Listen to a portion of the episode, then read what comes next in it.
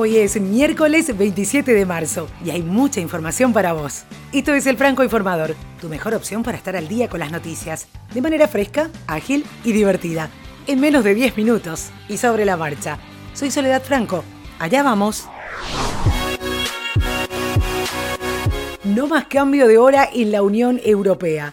La Cámara aprobó en Estrasburgo apoyar el fin del cambio de hora para 2021 por 410 votos a favor, 192 en contra y 52 abstenciones. Eso significa que los eurodiputados quieren que los ciudadanos de la Unión Europea alteren por última vez la hora en marzo u octubre de ese año, según sus países opten por mantener el horario de invierno o el de verano.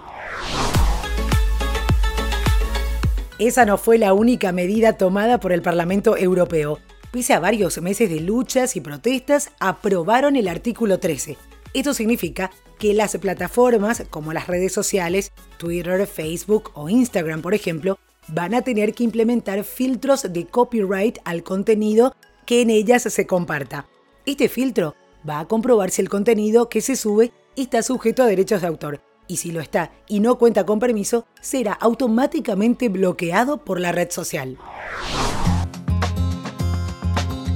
Continúa la historia del Brexit. La primera ministra británica, Theresa May, se va a dirigir hoy a sus diputados conservadores para pedirles el apoyo a su plan de salida de la Unión Europea que ya fue tumbado dos veces por el Parlamento, pero esta vez ofrecerá, según medios británicos como The Sun, su cabeza para convencer a los Brexiters más duros.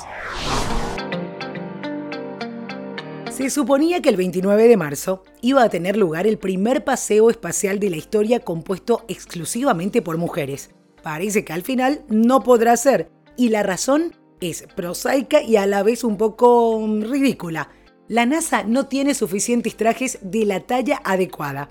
Si escuchaste bien, en una nota de prensa publicada el lunes pasado, la NASA explica que solo hay una pieza de torso de la talla M a bordo de la Estación Espacial Internacional y no es posible fabricar otra a tiempo para el paseo. Anne McLean y Christina Koch era la dupla espacial.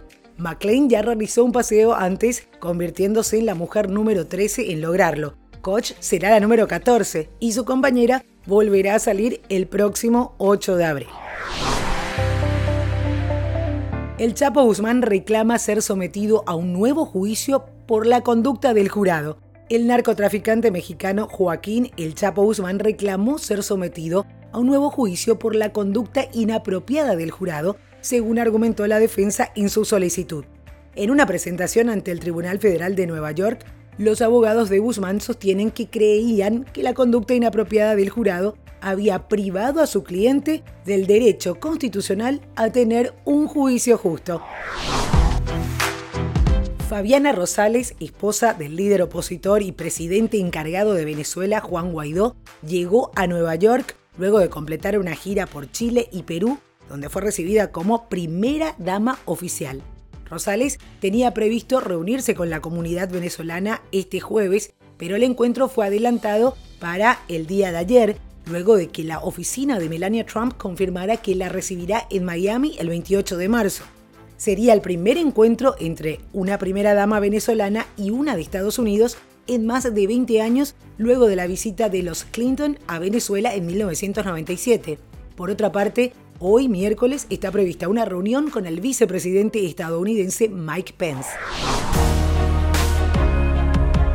El luchador irlandés de artes marciales mixtas Conor McGregor anunció su retirada de la UFC por medio de un mensaje en su red social Twitter. McGregor aseguró que se retira del deporte conocido oficialmente como artes marciales mixtas y deseó suerte a todos los viejos colegas para que sigan adelante en la competencia.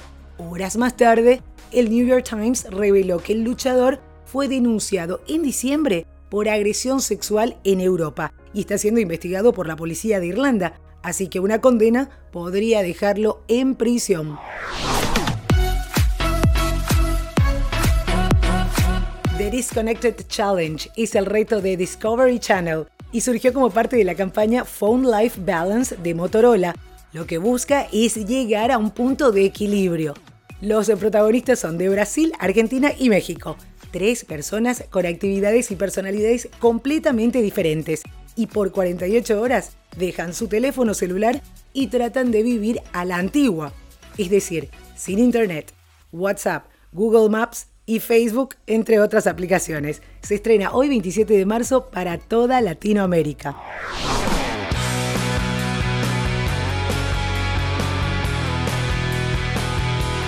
Los Foo Fighters continúan haciendo giras en 2019, confirmando nuevas fechas de conciertos en América Latina.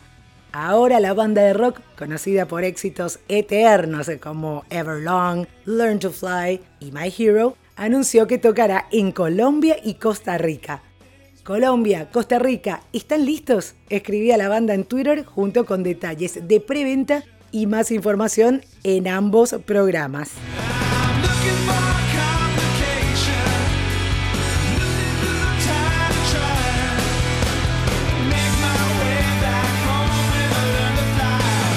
El concierto en Colombia tendrá lugar el 1 de octubre en el estadio Nemesio Camacho en Bogotá. Y esto es todo por hoy. Ya estás al día con la información. Te recuerdo que podés suscribirte a través de cualquiera de las plataformas de podcast. Seguiros en las redes sociales, arroba francoinforma en Twitter, Franco Informador en Facebook e Instagram.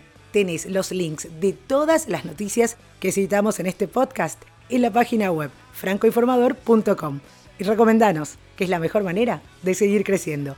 Hasta cada momento.